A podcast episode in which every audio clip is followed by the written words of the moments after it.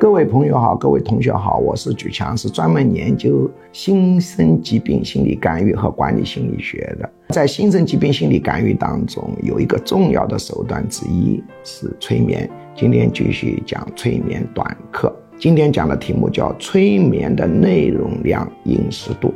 所谓的催眠其实是潜意识沟通，并不是催人入眠的意思。而我们说的睡眠是意识潜意识双关闭，催眠只是潜意识沟通。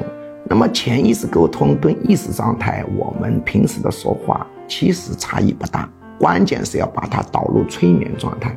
催眠就如同上课差不多，所以也有一个量的问题，不能搞满堂灌，内容越多越好。他潜意识也有一个接受的问题，量太多了，面太广了，太抽象了。